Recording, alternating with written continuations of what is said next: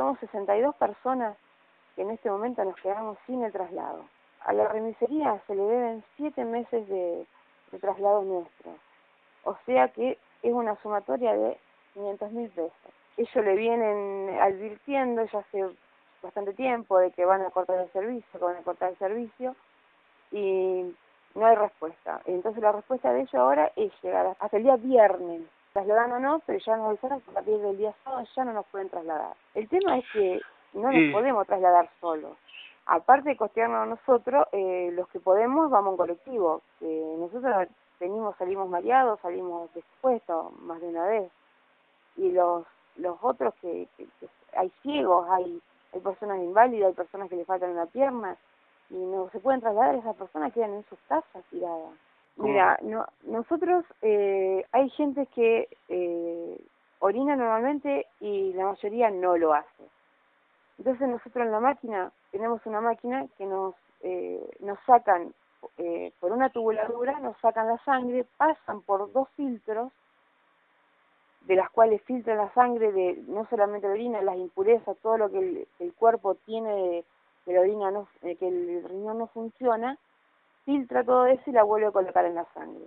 Nosotros ese tratamiento lo tenemos que hacer sí o sí de por vida y lunes, miércoles y viernes cuatro horas, menos de eso no podemos. Si no, nosotros no, no nos hacemos diálisis y nos morimos porque el, el cuerpo se va intoxicando con las toxinas que el riñón no saca y es primordial para nosotros ese tratamiento. Es debido a muerte porque eh, muchos esperamos esperamos trasplante, pero mientras no llega el trasplante tenemos que mantenernos así.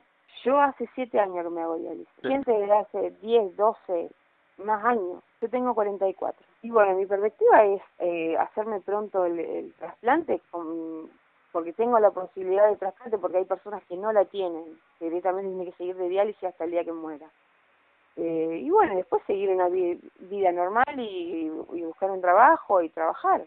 Encima nosotros tenemos una, una, una pensión de 2.600 pesos que no nos alcanza para nada, porque muchos tenemos familia, la mayoría, y, no y, y los que tienen posibilidad de trabajar en hacer un trabajito extra no lo puede hacer porque nos quitan la pensión.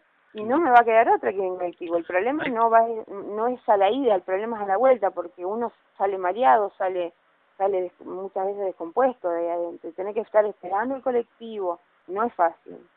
Hay gente que va de, noche, yo tengo tengo que irme a las 5 de la mañana de mi casa.